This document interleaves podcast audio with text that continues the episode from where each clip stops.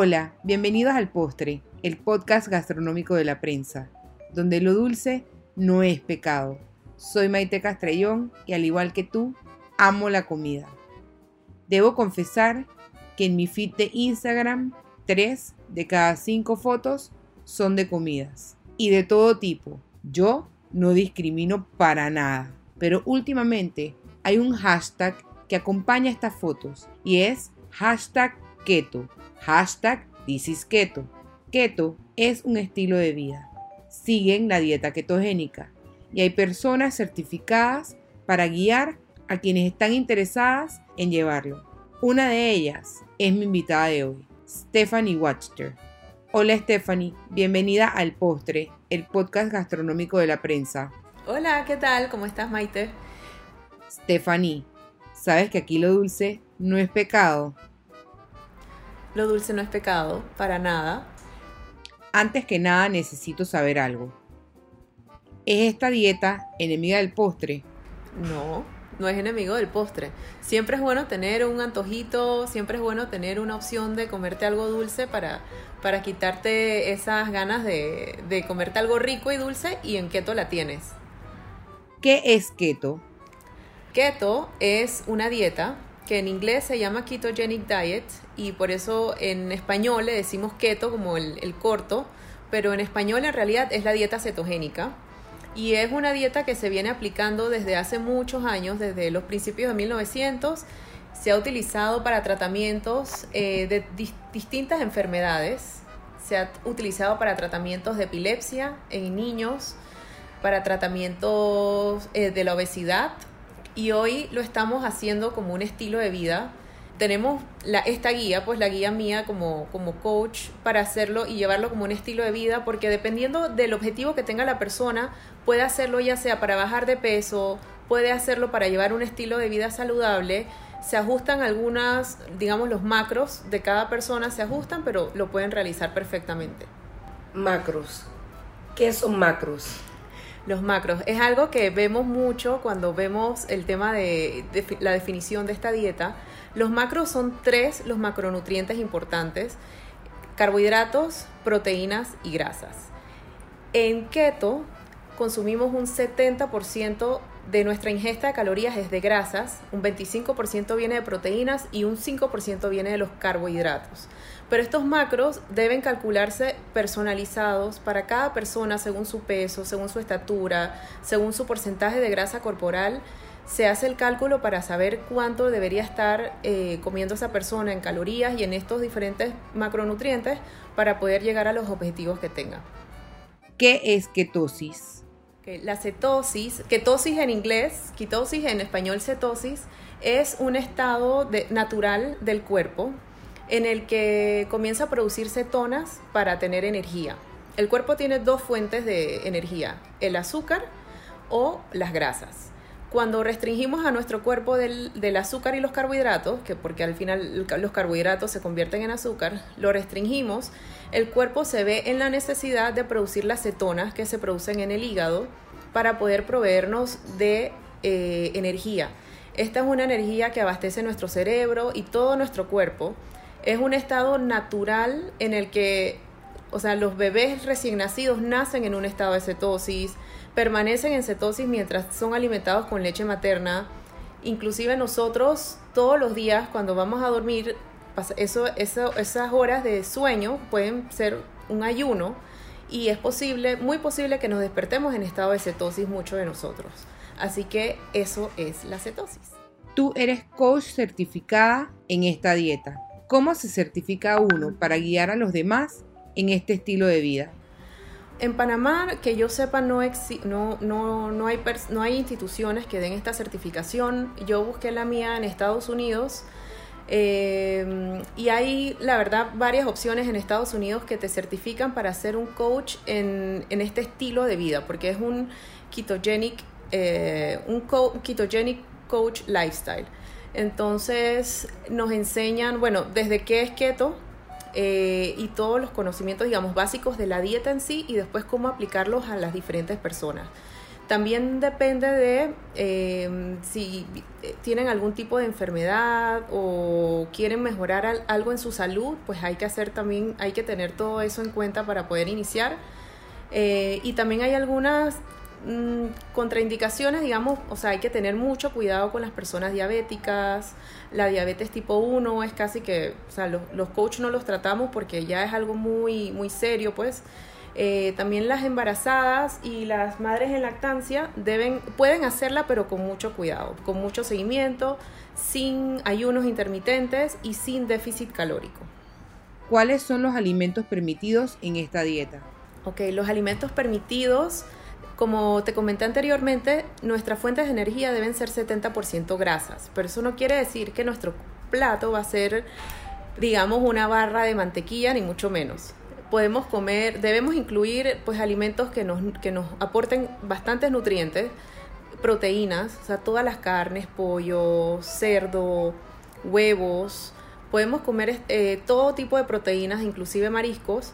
Luego debemos acompañar de vegetales, vegetales de hojas verdes en su, de preferencia, todo lo que crezca por encima de la superficie de la tierra y buscar vegetales que tengan poca cantidad de carbohidratos. Dentro de estos, digamos, las mejores opciones son los espárragos, las espinacas, el brócoli, el coliflor, el kale o el, col rizado, el zucchini, eso es por mencionarles algunos, ¿no? Y debemos sí, eh, o sea, digamos, podríamos comer lechuga todos los días, pero la lechuga no es que tenga un aporte significativo de nutrientes, así que es bueno, digamos, siempre echarle a nuestra ensalada, si vamos a, si vamos a hacer lechuga, echarle espinacas, echarle espárragos que nos aporten siempre más nutrientes.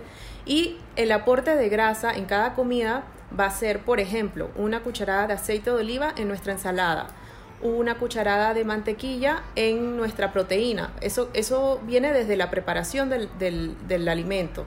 Así que si hicimos nuestro pollo a la plancha, pero le echamos una cucharada de mantequilla al sartén antes, eso cuenta como una ingesta de grasa. Al igual en la mañana, si vamos a comernos unos huevos fritos, hacemos los huevos fritos en una cucharada de aceite de coco, por ejemplo. Eso cuenta como nuestra ingesta de grasas. Así que así es como vamos incorporando las grasas en, en nuestros platos y los que no se pueden. El arroz. Ni integral. Ni integral. ¿Qué le recomiendas a una persona que quiera adoptar este estilo de vida? Muchas personas lo ven súper complicado porque se llenan de información antes y sienten que o es muy costosa, eh, es muy costoso hacer la dieta o que es súper complicado. En realidad uno lo puede hacer tan simple como uno quiera idealmente es cocinar en casa para tener control sobre los ingredientes que se utilizan en las comidas y lo básico, proteína, vegetales y grasa, el aporte de grasas buenas en, cada, en, su plato. Entonces, no hay que comprar todos los aceites habidos y por haber, o sea, con que tengan una o dos opciones, digamos, la mantequilla es una buena opción, eh, el aceite de oliva es una muy buena opción porque esos son, son grasas que aportan y que dan muy buen sabor en casi cualquier tipo de comida no hay que correr a comprarlos todos, eh, que, by the way, los, aceites que utilizamos es el aceite de coco, el aceite de aguacate, el aceite de oliva, la mantequilla, eh, por mencionar algunos. Entonces, también sobre, a veces la gente piensa que nos suplementamos mucho y en realidad no. Eh, por ejemplo, a mí, a mí me gusta que las personas tomen suplementos lo más natural posible, pero también depende de las deficiencias de cada persona, si es que tienen alguna. Nunca está de más un multivitamínico, que eso lo toma, digamos, cualquiera, todo el mundo, en cualquier dieta que esté, pero el colágeno es un, es un suplemento muy bueno para ayudar a la piel, a las articulaciones, al cabello, a las uñas, eh, y es muy importante también en, en esta dieta suplementar con magnesio, porque muchas personas, digamos, se les hace un poco difícil las idas al baño. Puede causar algo de estreñimiento, pero es normal, es normal y se puede corregir fácil. El magnesio es un suplemento, es natural, que nos ayuda a conciliar el sueño, nos ayuda a relajar los músculos y nos ayuda con, con el estreñimiento. Stephanie, ¿esta dieta es solo para perder peso? No, no necesariamente. De hecho, esta dieta se utiliza, como te decía, para, tratar, para tratar diferentes enfermedades, entre ellas la epilepsia, eh, para tratar pacientes, algunos pacientes con cáncer, para tratar el síndrome de ovarios poliquísticos en las mujeres, eh, para, para tratar la diabetes, por mencionarles algunas, ¿no? Ahora, todos estos casos deben ser muy, muy, deben verse muy de cerca con su doctor, con su médico, para que el doctor pues dé el aval de que pueda hacer esta dieta como tratamiento o como ayuda al tratamiento en, en la enfermedad. He leído que si sigues esta dieta, el deseo por consumir azúcar puede disminuir. ¿Es esto cierto? Es totalmente cierto.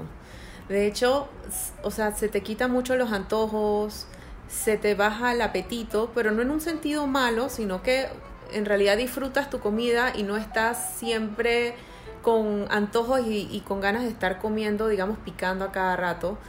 Em, el hecho de alimentarte con grasas buenas es lo que te, te ayuda con eso. Estamos eliminando carbohidratos, estamos eliminando azúcar y sí, al inicio el cuerpo pasa por un proceso importante que es como un detox y en acá en la dieta le llamamos el keto flu o la cetogripe, en donde se presenta como una gripe, o sea, dolores de cabeza, agotamiento, eh, mal humor. Y esto es un proceso, pues, porque el azúcar es como una droga. Y al momento en que tú le quitas a tu cuerpo el azúcar, el cuerpo responde y, y dice, ¿dónde está mi azúcar? Y te dan todos estos síntomas, pero estos síntomas son temporales y eh, se pueden contrarrestar tomando electrolitos y manteniéndose muy bien hidratados. Luego eh, pasas al proceso de ir adaptándote a las grasas en el que vas comiendo, tu cuerpo entra en estado de cetosis y a, medida de que te vas alimentando cada vez mejor con alimentos naturales, menos procesados, llenos de nutrientes y sobre todo que tu plato tenga, o sea, siempre tengas tu aporte de grasas buenas, eso te va a disminuir el antojo por el azúcar y por cosas dulces. En el estilo de vida keto, el ayuno es una parte importante. ¿Por qué? En el estilo de vida keto, bueno, primero, el ayuno es separado de la dieta, o sea, son dos cosas distintas, pero que van muy bien de la mano juntas. Dependiendo de si el objetivo es perder peso, el ayuno te ayuda porque estás limitando tu ingesta de alimentos, o sea, bajas la cantidad de calorías que consumes en el día eh, y cuando lo alimentas, lo alimentas bien, con grasas buenas y con, alimentos naturales y, con muchos nutrientes.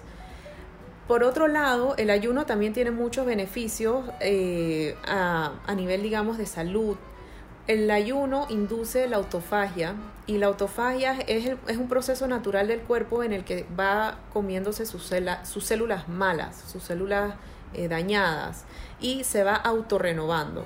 Entonces, eh, por muchos años en, distintas religiones inclusive se han venido practicando ayuno y en estudios se ha descubierto el uso del ayuno para inducir a la autofagia que se le llama como un tratamiento, como anti, eh, un tratamiento rejuvenecedor, nos ayuda a prevenir enfermedades porque así mismo va limpiando nuestro cuerpo de, células malas. Por lo que la gente de verdad cuando lo entiende eh, decide aplicar el ayuno cuando está haciendo la dieta y esto también es un proceso muy personal, nadie puede venir a decirte mañana vas a ayunar 24 horas. No, eso no funciona así, es un, es un proceso en el que te vas adaptando poco a poco, vas aumentando horas cada semana, digamos, tampoco se tiene que hacer todos los días, uno decide qué días hacerlo y qué, qué, otro, o sea, qué otros días no. Hay diferentes protocolos para realizar el ayuno. Eh, y no tienen, o sea, no, no hay que sentirse presionado por ello, porque uno puede hacer la dieta keto sin hacer ayunos si contratas mis servicios como para asesorarte, yo tengo que guiarte. Sobre todo cuando están comenzando este estilo de vida hay muchas preguntas, muchas dudas, me mandan fotos, me preguntan, ¿puedo comer esto? ¿Puedo comer lo otro? Me mandan fotos si están en la calle viendo algún producto y trato de estar lo más presente, pues lo más posible y darles respuesta lo más rápido porque sé que es lo que necesitan en ese momento. De todas formas, eh, si no contesto enseguida, te contesto al final del día, pero siempre vas a tener una respuesta de mi parte. Un día típico, un día típico en la dieta. digamos, muchas, o sea, siempre las personas normalmente están acostumbradas a desayunar, así que de desayuno puedes comerte unos huevitos, dos huevos, de la forma que quieras, en omelette, fritos, revueltos, con vegetales, eh, de la forma como más te gusten los huevos. Les puedes agregar ahí tu porción de grasa buena, eh, los puedes hacer con aceite de coco o con mantequilla. Luego puedes acompañarlos con unas tiritas de bacon. Eso es lo más rico de la dieta. Ah, unas tiritas de bacon y con aguacate también si gustas. Luego, idealmente no, no hacemos meriendas. Eh, tratamos de hacer máximo tres comidas al día. Así que pasamos directo al almuerzo. El almuerzo puede ser eh, una pechuga de pollo a la plancha, puede estar hecha en mantequilla y una, una gran ensalada. O sabes que más fácil, una ensalada César con pollo. Buenísimo, que es fácil de, de encontrar, solamente no comerse los pancitos, pues los crotones que tiene la ensalada.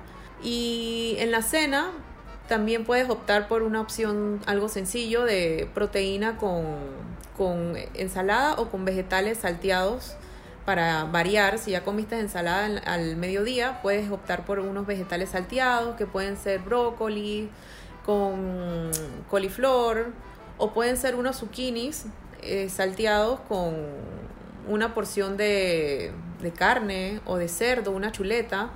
De verdad, cero, cero estrés. Las cantidades debes guiarte, o sea, la, palma de tu mano es una buena guía. La palma de tu mano abierta, en donde la palma debe ser la porción de proteína, los cuatro dedos abiertos debe ser la porción de vegetales o porción de ensalada, lo verde de tu plato, y el, el pulgar, el dedo pulgar debe ser la porción de grasa buena. Así que es una buena guía. Stephanie, ¿se puede pecar en esta dieta? Podemos pecar, pero con cosas keto. Mira, em, en keto hay un sustituto para casi cualquier alimento. O sea, lo que más te gusta, tú puedes buscar la versión keto. Hay empanadas, hay pequeño, hay todos los dulces y postres que, que te imaginas. Eh, y el arroz, está el arroz de coliflor con el que puedes hacer creaciones increíbles, que a veces dudas de que es coliflor, o sea, el arroz con pollo, el arroz estilo chino. De verdad que hay tantas opciones que uno a veces dice, ¿para qué voy a pecar? Si tengo la opción de comer, de comer rico y seguir comiendo bien y saludable. Ahora, el tema eh, del pecado en sí, o sea, hay, hay diferentes tipos de dieta keto en la que puede ser más flexible. Y también depende de los objetivos de la persona, porque si una persona, digamos, quiere, su objetivo es perder peso, debe estar muy juicioso y portarse muy bien con, con la comida mientras esté en ese proceso. Pero una vez llegue a su peso y al adoptar la dieta como un estilo de vida, sí pudiese, digamos, una vez a la semana comerse algo que no sea keto. Ya su cuerpo va a estar adaptado a las grasas, va a tener flexibilidad metabólica y eh, puede, puede hacer lo que le llamamos la dieta keto cíclica, en la que come keto de lunes a viernes o de lunes a sábado y un día del, un día del fin de semana hace una comida que no es keto. Y luego el resto de los días vuelve. Y así se mantiene. Gracias por tu tiempo, pero antes de terminar, además de este podcast, ¿cuál es tu postre favorito? ¿Es keto? Mi postre favorito es el tres leches y estoy en busca de la receta keto para hacerlo porque todavía no la he encontrado. Es una super misión. Gracias, Stephanie, por acompañarme en el postre. Gracias a ti, Maite, por invitarme.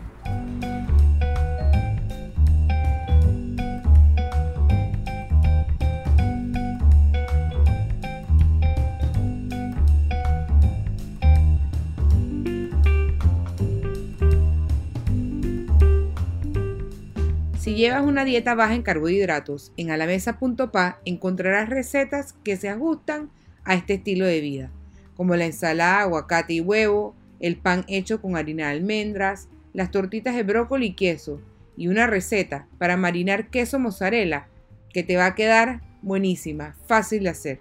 Busca las recetas en alamesa.pa o en el link debajo de este post. ¿Te interesaría ir a un taller para aprender sobre la dieta ketogénica? Escríbenos un email a, a la mesa prensa.com y pronto recibirás más detalles.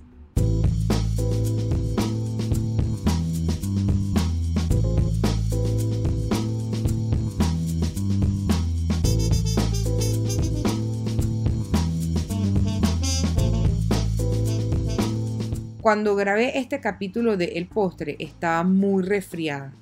Tenía mucha tos. Y cuando tengo mucha tos, recorro a un remedio natural, la miel. Lo que hago es que coloco la miel en un frasco y le añado unas rebanadas de cebolla y unas de ajo.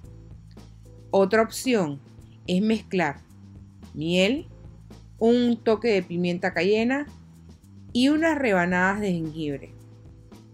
Les prometo que esto, con ayuda de otras medicinas o con, después de consultar a tu médico, te va a ayudar. Mal no te va a hacer. Recuerden que hay mieles que se cristalizan. Entonces el truco es calentar agua y colocar el frasco de miel por 5 minutos. De esa manera, la miel regresará a su estado natural. La miel de abeja no se guarda en la nevera, es preferible guardarla en un lugar fresco donde entre poca luz. Y eso también lo debes hacer con ese remedio casero que te acabo de recomendar.